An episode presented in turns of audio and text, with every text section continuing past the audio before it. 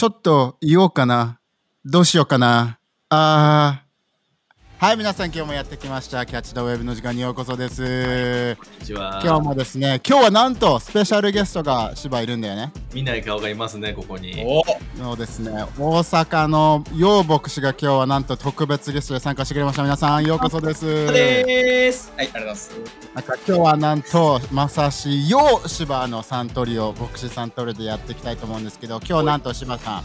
僕は大きいチャレンジに立ち向かっているんです向かってる最中なんですか？何ですそうかなんですよ。あの芝陽は本当に話が上手話すのが好きで有名なので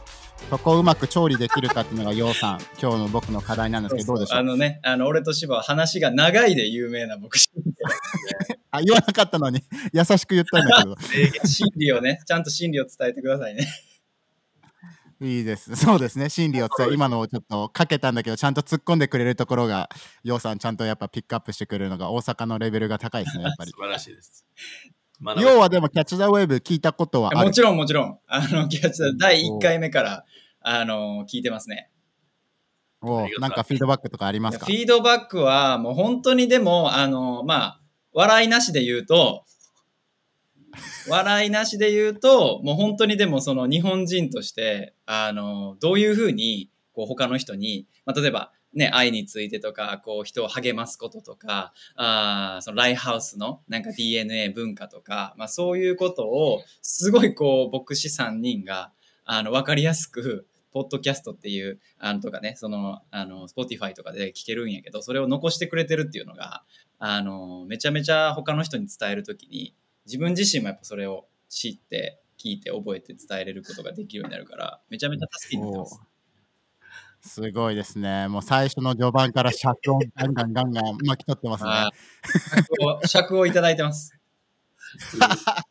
拝借するってこういうことですね。でも、あの、芝は、ようすようとできてどう？心境は？ちょっとライバル。ね今日ね、あのー見えてる、聞こえて、見えてる人は見えてるかもしれない。聞いてる人は聞こえてるかもしれないけど、どっちもいいだろうあの、ほら、もうほらわかるでしょ？緊張してるんです、自分。ライバル心から来てるんですか？ん？ライバル心から来てるんですか？ライバル心ではなくてですね、これはもう謙虚にですね、この、やっぱりお笑いの国、大阪から、あの、来てる洋さんを迎えてるということで、下手なことはできないなと。もう大阪独立宣言したんだね、お笑いに関しては独立国。独立国家です。お笑い国、大阪。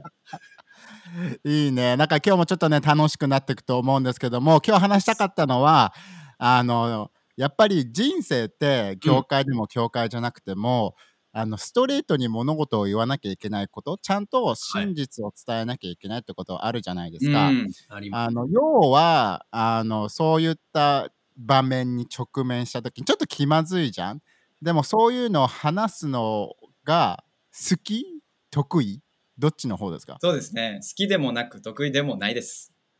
と 言いますと苦手ってことですね。はい。と言いますと苦手ということですか？苦手ということですね。とってなんでそれは苦手だと思うの？いやー、なんやろね。まあ、あの、正直な話をすると、すごいこう人の目を気にするタイプやって、もともと。そう。だから、こんなこと言うと、嫌われちゃうんちゃうかなとか、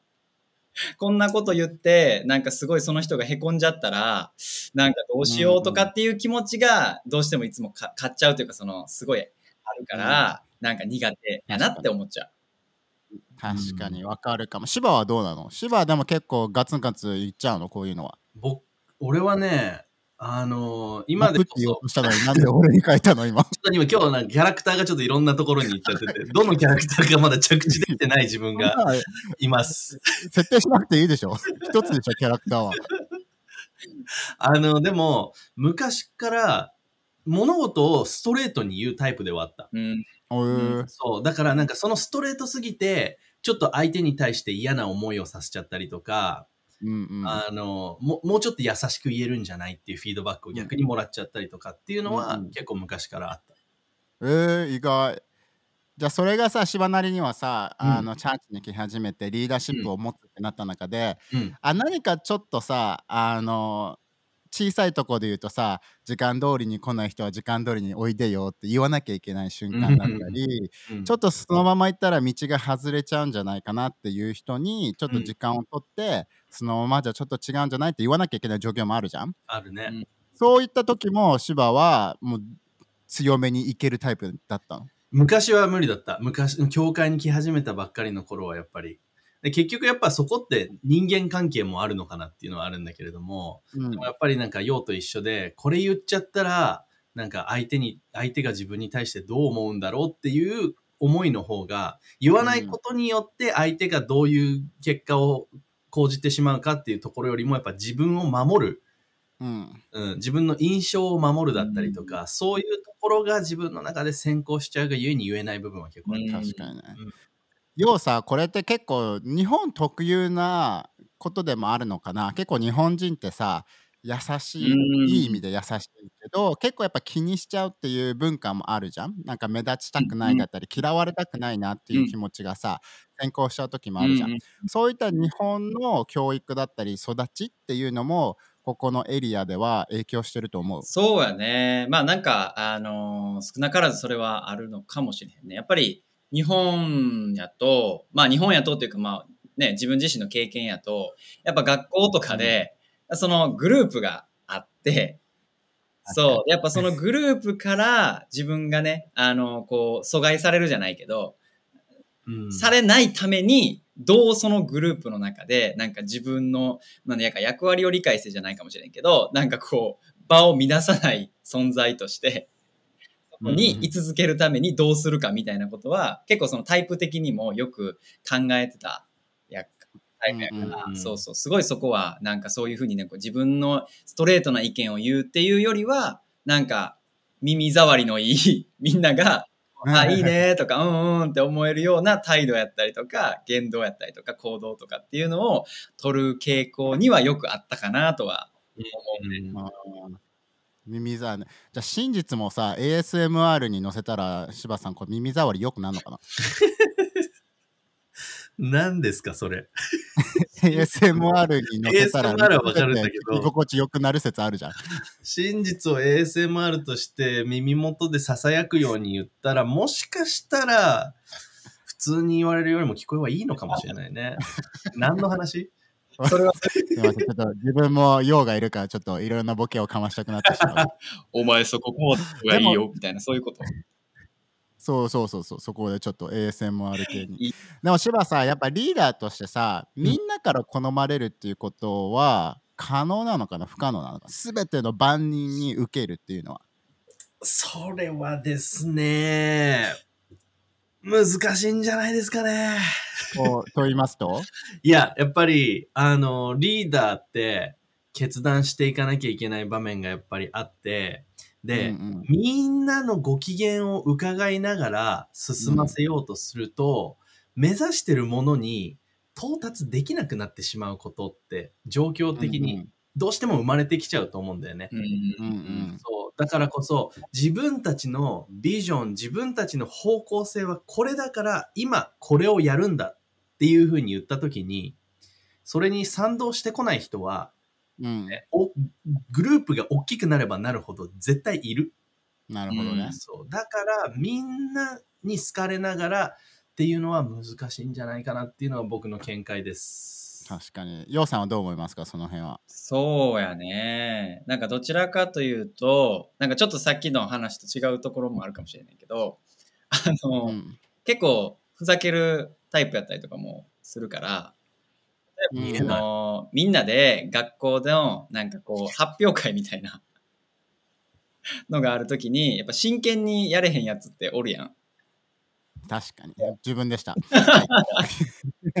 そうそう。俺もね、どちらかというとあんま真剣にやらないタイプやったりとかもしたから、あの、怒られる生徒会長とかにね、そうそうそう。ちょっと、あの、高取くん、ちゃんとやってよみたいな、ちゃんとリコーダーみたいなことを 俺めっちゃ真面目タイプだった。言われる。意外そういう人めちゃめちゃ腹立つタイプだった俺。えーマジで意外 マジで。ランポランな人かと思ってたわ。やるときはやろうよっていうタイプだと思う。えーそう、だからちょっと今、芝がね、ちょうど言ってた、その、この方向に向かおうよって言った時に、なんかそういう風な人がいるっていうのがすごい、あ、俺やなとか思って。これってでもさ、よ今、すごく今日特殊だなと思うのが、やっぱ西と東の文化もあるから、そういうのも聞きたいなと思ったんだけど。なんか東の人からする西のイメージって、やっぱ関西人の方が物事をストレートに直球に言ってるイメージもあるのね。うん確かに。それって関西の人からしたら違いって何かあるのかまたは全くないのかで言ったらどう思う？えー土地柄的に。いや、なんかでも多分その物事をストレートに言うっていうことの、なんかタイプが、なんかちょっとニュアンスが違うの。なんかかツッコミはストレートに言うけどそういった真実を伝えるっていう会話はまた別物って感じ？そうそうそうそう。なんかやっぱユーモアとか、そのお笑いにしたいと、どうしてもストレートに、本当のストレートを言いすぎると、こう逆に笑いにならないやんか。笑いのことすごいねやっぱね。目が違うぞ、今。陽の目が違う。だから、なんか、本当のめちゃめちゃぐさって突き刺さる心理をバンバンバンバン言うんではなくて、なんかそのお笑いっていうフィルターをかけて、まあ、ほんまやねんけども、こういう風に言ったらおもろいよねとか、うん。なんかみんながうん。傷つかない、まあ傷つく時もあると思うけど、なんか傷つかないようにするとやっぱみんなが笑えたりとかするから、うん。こういう意味でなんかオブラートに包む、なんかそうね、笑いのフィルターをかけて、あの、はいはい。言うみたいなのは、もしかしたらこう関東の人にはない考え方は関西ではあるかもしれない。芝やっぱりさ自分たちこのね関東とか東日本に住んでる人からしたら、関西の方がなんかギラギラしてるオラオラしてるイメージあるよね。まあそうだね。イメージとしてはやっぱりズバズバ、あ、それ言うんだ。えで、それ言って笑うんだっていうのはうん。印象でなんか持ってたものはあるけれども、でもように今言われて、まあ確かになんかそれをユーモアとしてるというかさ、それはまああるのかな。だから実際にこのね、言いづらいこと、でも言わなきゃいけないことってなった時にどうなんだろうっていうのは確かに思う。ねそうそでもなんかこういうことを言うと多分さその、うん自分は普通に静かなんですとかお笑いにそこまでね貪欲じゃないんですっていう関西人に怒られちゃうと思うけどね、う。そういう人もいる。まあねみんながみんなじゃないんです様々な方がいらっしゃいます、ねそそしてそれで OK ですよっていうね。それで OK なんですよ。ね、でもなんかそこの中でさ大きいコンセプトとしてはさやっぱ恵みと真理っていう2うつうん。のコンセプトを今日話せればなと思ったんだけどもやっぱりさリーダーシップとか人と関わる上でうん恵みってすごくようさん大事ですよね。恵みはすごい大事ですね。うんでも恵みがありすぎちゃったなとかさ、まあ、恵みって結構優しさとさあの、親密に近いものもあるわけじゃん。なんかようなりに自分の経験的にあの式樹里先生じゃないけど、うん。あ優しすぎてやらかしちゃったなとか優しすぎてあそこはもっときっちり伝えておくべきだなっていう経験ってある？ありますね。どうどういった時だったの？そういうの。まあ人の名前とかそういうの感じじゃないけどふんわりオブラートにお笑いを入れて言うんだったらどういった感じだった？のあの、やっぱり自分の中でこの人にこれを伝えてあげないといけないなってやっぱ思うことがあった時に、すごいやっぱ俺はこう二重にも三重にもこうオブラートをかけて 渡してしまうっていうことがあって、うんでも中にあるもの全然溶けて溶けないねそうそうそれ。それをすると、その人にそれを伝えた時に、その人が本当に理解してくれへんのよね。本当に俺が伝えたいこと。だから、あなんか、あありがとう言ってくれて、みたいな感じですごいポジティブに終わって、あよかったよかった、なんかすごいポジティブな会話やったなって思うねんけど、実際にパッてその人を見た時に、俺がこれをやってほしいとか、これをしないでほしいみたいな、こうしない方がいいよねっていう話が全く伝わってなくて、で ああ、どうしよう。ちょっとまた、また、もうちょっとクリアに具体的に話した方がいいかなと思って、うん前話したことどうみたいな感じで繰り返して、それをこう何回も何回も少しずつ俺がオブラートをこう一枚ずつ剥がしていって、最終的に、玉ねぎ方式 最終的にもうただの、なんていうかな、真理の塊みたいな。俺ズドーン伝えたいことだけをちゃんと伝えたときに、ようやく、ああ、みたいな。そういうことね、OK、やるわ、みたいな、変わるわ、みたいな。あもう初めからそうしとけばよかったなっていうのは、やっぱ経験としてあるかもう初めから座薬入れてくれよみたいな感じなんですよね。投入してくれよって。このままね。すいません、ちょっとちょっとビジュアルすぎまましたね。表現が。まあでもそういう経験はやっぱ、なるほどね。じゃあ逆に芝だったらさ、その恵みと真理の中でさ、真理を伝えすぎ、真理ばかり先行しちゃって、うん厳しく伝えすぎちゃったなとか、そこの恵みが足りなかったなと思う経験もある。いや、もうね、いっぱいありますね。最近、まさしもちょいちょい俺に言ってくるあの単語があるんだけど、何？マイクロマネジメントっていうこと。冗談ですよ、冗談。いや、でもね、それ結構、なんか恵みの中で、その恵みってさ、やっぱりある程度チャンスを与えて、このフレームの中でやらせてみるっていうさ、特にリーダーシップで、こう、弟子訓練をしてるとき、部下をトレーニングしてるときとかってさ、やっぱりその姿勢って大切じゃない？なんか、うんうん。それが恵みの、恵みを持った次世代を、を立ち上げる立ち上げ方だと思うんだけれども、うんその時にやっぱり自分自身の中で見えてるものがやっぱあるじゃん。こうこうこれがゴールなんだ、ここに到達してほしいんだっていうものを見え見えちゃってるがゆえに、恵みの中に置いてるように見せかけながら、例えば、こういうこうこうコミュニケーションはこういうふうに取った方がいいよとかさ、操り人形っすね、それね。それなんですよ。そういう意味での恵みと真理のバランスっていう失敗は、あのある。で今、まさにそれをこう学びながらうん実践してるところ。うん。確かに。でもさ、やっぱりヨハネの1の17でもさ、やっぱうん。掟とかルールって立法っていうのはあったけど、うん。やっぱイエス・キリストは恵みと真理によってきた？っていうさ、やっぱ2つの側面を持って真理だけでもないし恵みだけでもないっていうところで、なんかヨとかもさやっぱすごい今牧師としていろんな人をリードしてる中でそこのバランスってどういうふうに何か人と話す時うんに意識してることってある、恵みもだ恵みに恵みの対応をしながら聖書的な真理を伝えるとかさ、うんカルチャー的な真理を伝えなきゃいけないところってあるわけじゃん。そうなんか意識してることあるの？そうやね。あの、まさに、でも、ウェーブナイあ、ウェーブナイトじゃないです。すみません。キャッチ・ザ・ウェーブで、キャッチ・ザ・ウェーブで、あの、助けがね、言ってたことが、すごい共感したエピソードがあって、なんか、その何か多分、その時もその真理を伝えるとかっていうことやってんけど、あの、その助けが言ってたのは、俺はその真理を伝えるのが苦手で、苦手すぎて、それを伝えようと思うときに、逆にめちゃくちゃストレートに言い過ぎてしまって、言ってしまうみたいな。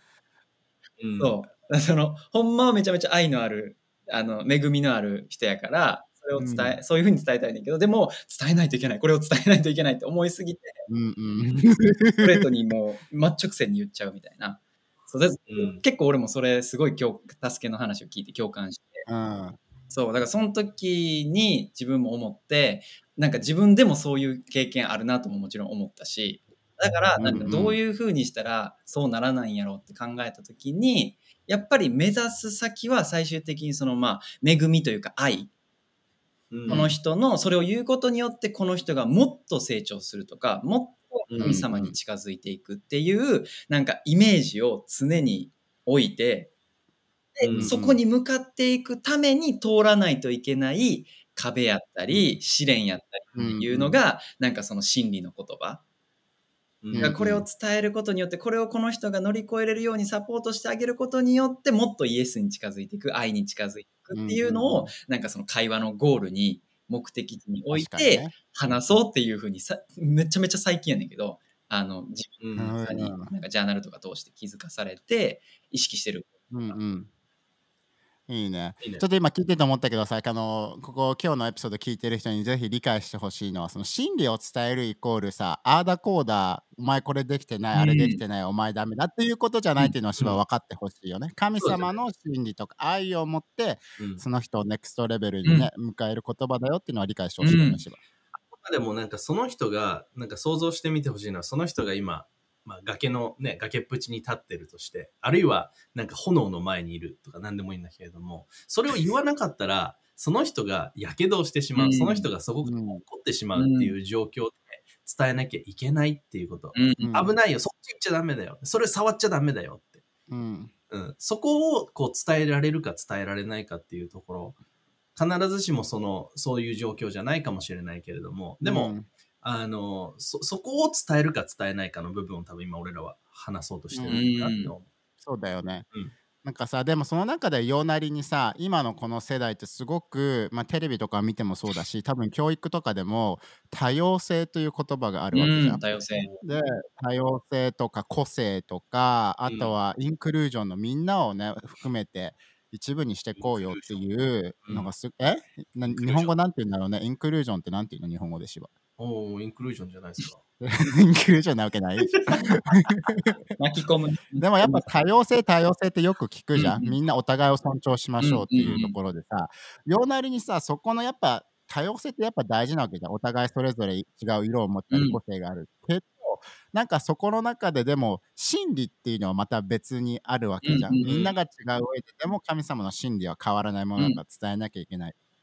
そこの中で結構みんなさ葛藤してると思う若者の人とか周りのこのおじさん世代でもいいしその上の世代って人は、やっぱ多様性を歌われてるがゆえに神様の真理聖書で書いてあることを本当はこうなんだよっていうのを言いにくくなってしまってる状況ってあるとう思う。ん。そうやね。なんかやっぱりこう多様性っていう言葉ってすごいこうやっぱり良くもあったり、いい面と悪い面と多分きっとあって、まあ全ての事柄にそうやと思うねんけど、あの多様性のやっぱりいいところっていうのは一人一人がすごいやっぱ神様に作られた、ね、個性豊かな存在でユニークな存在っていうことを表してると思うけど、逆にその多様性っていうことはいろんな選択肢があって、うん。なんかこう、例えばやけど、赤色と青色、どっちが好きって聞かれたら、多分みんな赤とか青とかすごい選びやすいねんけど、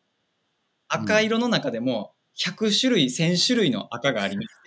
この中からどれが好きですかって言われたら、ど、どれやろうみたいな感じでこう迷ってしまううんから、すごいなんか選びにくいというか、赤なのうんか青なのかっていう、はっきりしてたらすごい選びやすいけど、うんでもやっぱ選択肢が多すぎて、なんか迷ってしまう。何がいいのか、何が真理なのか、何がね、あの、間違ってるのかとかっていうのがすごい、うん。なんかそれを判断する人が難しいし、それを選ぶ人も難しいしっていう風なことが、なんか多様性の中にはちょっと含まれてるから、なんかすごいね大事なのは、なんか、あの、パウロもあの聖書の中で言ってるけど、なんか全ての、えー自由が、行動の自由が与えられてるけど、でも全てがいいとは限らないのです。だからうん。うん。うん、神様のね、えー中で、価値観の中で正しいことだけを私はやりたいっていうふうに書いてるように、やっぱりその神様の中に多様性がたくさんあって、その中にあるものっていうのは全ていいものやし、うん素晴らしいものやけど、でもそこから出てしまった時に、なんかね、多様性っていう言葉で全部を指し示してしまうと、ちょっと間違った方向にもやっぱ行きやすいんかなっていうふうには。うんうん私さ芝やっぱりさヨハネの8の32もさやっぱ真理を悟ってその真理が自分たちを自由にするっていうふうに書いてあるけど、やっぱイエスの真理を伝える聖書的な価値観聖書で何て言ってる神様はこういうふうに言ってるよっていうのを教えないと、うん。その人たちが本当の自由を体験できないってことだもんね。そうだね、うん。やっぱり自分たちがそこのやっぱ俺らが持ってるもの俺らが握りしめてるそのイエス・キリストから来る真理っていうものそれをこう次の人たちに伝えていってあげないっていうのはなんかさっきも言ったけれどもやっぱりみすみすその人がこう怪我をしてしまう痛い目に遭ってしまう、ん人生の中で踏み外してしまうっていう状況が見えていながらこうそこに手を差し伸べていないのと同じっていうふうに考えたら、ね、やっぱりそういう意味でその心理が、ね、それそそれを自由にするっていうのはさやっぱりそういう意味でやっぱ伝え知ってるなら伝えなきゃいけない。見えてるな,、見えてるなら、ね、アドバイスしてあげなきゃいけない。なんで？その人のためだからっていう、うんうんそのハートをやっぱり言う側は持って確信と、ねその信念と、ねうん。大胆さを持ってその人に愛で伝えてあげるっていうのがやっぱりすごく重要じゃないかなって思うね。うん、だしよそういうふうにさ伝えること真実をやっぱ伝えるってことが愛だよね。なんかそこのさ、間違った方向に行ってる間違ったことしてる人がいたら、いやうん聖書ではこう書いてあるんだよって伝えることがなんかさ1のヨハネの1コディントの13さんとかにもさ、愛はこうです、愛はこうですってさ、いろいろ書いてあるけどさ、やっぱ不正を喜ばないっていうのも愛だからこそ伝えてあげなきゃいけないっていうことも愛ある行動なんだよっていうのがさ、恵みと真理の狭間にいる人を理解する必要あると思うな。ん、そうね。すいません。質問が悪かったです。ごめんなさい。イエス・オア・ノーのローズドクエスチョンにイエスはノーで答えさせていただきましコネコネクトグループで学びますよね。イエスかノーじゃダメなんだよね。振ってあげることが必要なんだよね。キャッチザウェーブそこから膨らませないと。こっからさらに、いや、今はちょ MC の MC の力量が足りませんでした。すみませんでした。もう一回聞いてくれる。ね、でもなんかそこの中で芝なじゃあようさんでいいやよう この質問はどうでしょう？あのやっぱリーダーシップ目線からしたらうん。あのそういうふうに伝えるっていうのも愛だよだから恵みと真理を持つっていうのもそうだけども、言われる側としたらなんか持つべき心ってなんかある、うわあ、言われる側ね。うん。そうやね。まあ、よく言われてきたので、言われる側の気持ちは。すごいわかるんですけど、まあ、やっぱね、なんかこう、すごい俺が良くなってたのが、なんか、きっとこの人は、まあ、俺のために言ってくれてるんやろうけど、うんでもなんか、もっと優しく言ってよ、みたいな、おもろそうそういうふうにこう思っちゃうところがあってでもうん。今それを振り返って自分のそういう態度を思い返すとなんかもったいないなって自分もったいないなってやっぱ思うからなんかうんせっかくそうやっていいことを正しいことをもっと成長できることを言ってくれてるのにこう素直に受け取れない自分がいた時になんかやっぱりすごい成長のチャンスを逃すであったりとかそのスピードをねすごい遅めてしまってた自分がうん。いたなってすごい思うからほどなんかもっと素直に、あの受け取れるようになりたいなって思う。確かに、うん。これはやっぱしは永遠の課題ですよね。やっぱ受け取る側としては。そうだね。むずくでもさなんか聖書にもさこの世の中には、その自分の聞きたいことをあっちこっちに探し回るような世代も来るであろうみたいな感じで書いてあるじゃんだから自分にとって、あ聞こえないのそれこそさいい感じの自分のためを思ってるでしょう的なうん。優しいことしか言わないところをさ探し求める人もいるわけじゃん。うんうんうん。芝なりにはそのなんか厳しいことを言われる時もあるわけじゃん時には自分のためにさ、うんいっぱいあるよ。それにどういうふうに感謝を持ち続けることができてんの芝は？まあでも本当にそれは自分がここまでなんだろう歩んできた道の中で成熟できた部分ではあるかもしれないけどやっぱ若,、若い頃って言ったら変だけどでもね20代の頃とかはさねやっぱ自分で自分がこれを切り開くんだっていうさそういう思いだったりとかあるいはなんかいや俺はできるしみたいなプライドだったりとかさ、うん。やっぱそういうところからやっぱりその視野っていうものを狭めていたりとか、なんでね、あなたにそんなこと言われなきゃいけないんだっていうちょっと 姿勢だったりとかさ、やっぱそういうちょっとあのとんがってる部分はあったのかなと思うんだけれども、うん。でもやっぱり、あの、すべて、特に、特にその、この教会っていうコンセプトで考えたときに、うん。やっぱりこの、ね、俺たちのリーダー、俺たちの牧師っていうのは、大前提として、あなたの人生を引き上げたい。うんね、イエスが用意してるこの素晴らしい道にガイドしていきたいんだっていうのが絶対的なモチベーションだと思うんだよね。うんだからこそ、なんか、それに対して、分かった。うん難しいけど、分かったっうんて言える姿勢がうん持てるのであれば、きっとあなたは次のステップに進んでいくことができると思うし、それは自分が牧師だから今こういうふうに言ってるんじゃなくて、どちらかといったら自分の経験に基づいてこれを話してうる。んなんうか、言われることに対して、OK、OK、OK って言ってた時時期は、成長めっちゃ早かったなって今振り返ったら思う。うん確かにね。で、いろんなチャンスが自分に入ってきてたなって。うんうんうんでも、あっていう、そのリーダーに対する衝突の心を持ってしまっていた時期、うん。俺もあるんだけれども、その時期っていうのは、正直、やっぱり、なんかう自分の中で色同じところをぐるぐるしてるような、うんうん。そういう時期にいたなっていうのを、この教会の15年間を振り返って思う。確かにねうん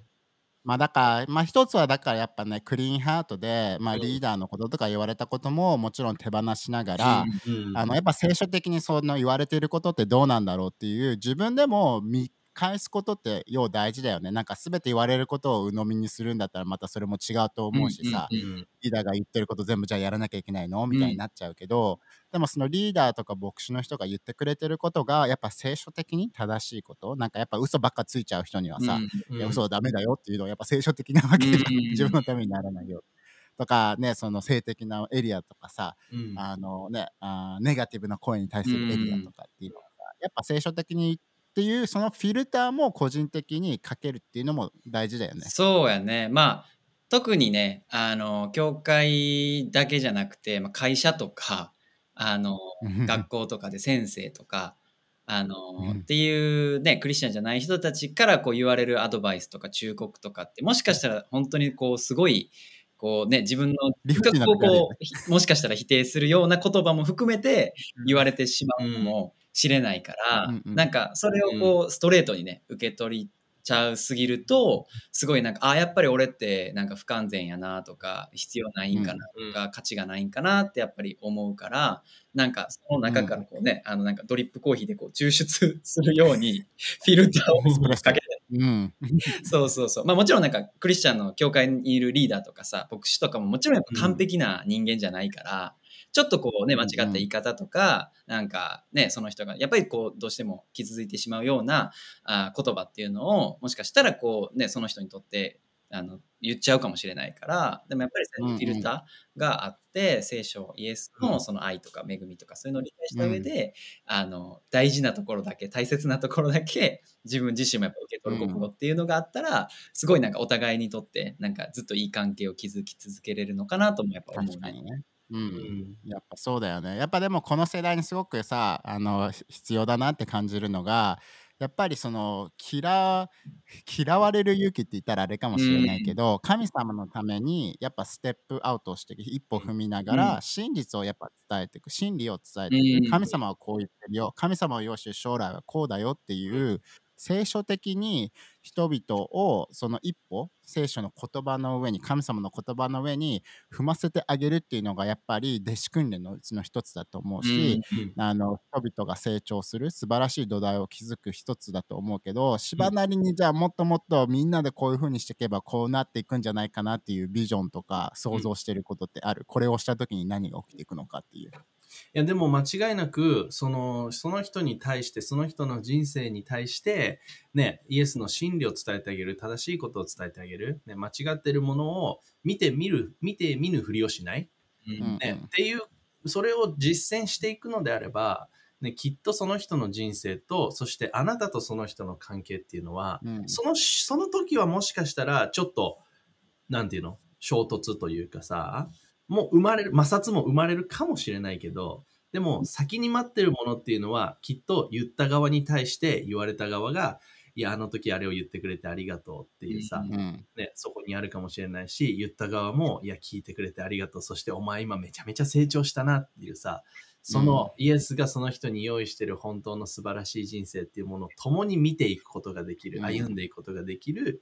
えーものになると思うからこそなんかね言わなきゃいけないことし真理言う必要のあることはちゃんと伝えてあげるっていうのが友でありリーダーであり、まあ、親であり、愛であるね。愛であるっていうところ、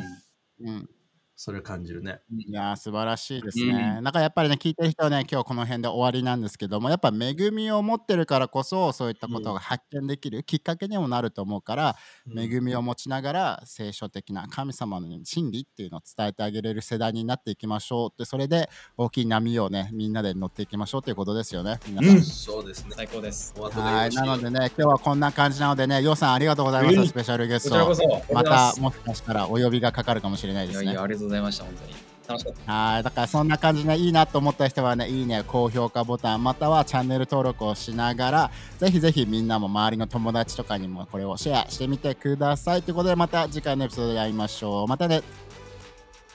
バイバイ。バイバイ。はい、じゃあ今日もさざ波コーナーがやってきましたね。おー、来た。今日どうしましょうか、お二人とも。なんか挙手制である。挙手制あえて自分、さざ波行きたいみたいすごい勇気を試してくるね。挙手制ってあの久々にあの僕があのお笑いの学校に行ってたことがあるんですけど、その時のお、もう入ってん、もう入ってんじゃないこれ。その時のあのえ授業スタイルと全く同じ先生の言い方ですね。あい、おもろい、おもろい話2分で言える人、挙手っつって。いやーそれ結構みんな手挙げるもんなの？で、まあ半分ぐらいかな、手挙げる。おーまあでもそう姿勢見せて、食らいつきを見せていか多ないといけない。分持ってないけど、姿勢だけ見せて、多分当てられへんやろうと思って手挙げる人も多分いると思う。あ、そう。じゃあ今日どうしますか、はいあ、じゃあ芝どうぞ。はい、じゃあどうぞ芝。挙手制というあの話で思い出したんですけど、はい。小学校の頃に、あの、算数の授業があって、はい。で、授業参観だったんだよね。うんで、あのこれ、まあ、小学校に1、2年生の自分が、やっぱ親がいて、で、こうみんながいる中で、いい顔を見せたいと。で、あの先生が黒板にこう問題を書いてて、引き算の問題だったの。うん。で、引き算俺全くわけわかんなくて、そうなんか、3-2は、みたいな。そしたら、その、イコールの後ろには、その3-2の、その2の数字を入れていけばいいんだ、みたいな。4-1だったら1、みたいな。5-2だったら2、みたいなさ。その、引かれる側の数字をイコールの向こう側に書けば、きっと合ってるんだ、みたいなのを、多分4-2が2っていうのが一回たまたま当たった時に な、るほど。あの、その方程式を自分の中に置いちゃったんだよね。だから結局何が答えなのか、どうやって答えを求めるのかっていうのが分からなくて、すごく葛藤してたんだけれども。で、先生がこう問題を書いていて、はいつ、この問題分かる人いるかって言われた時に、こうみんなが、はいはいはいみたいな手挙げるじゃん。で、うわ、やべえみたいな。めっちゃみんな分かってんじゃん。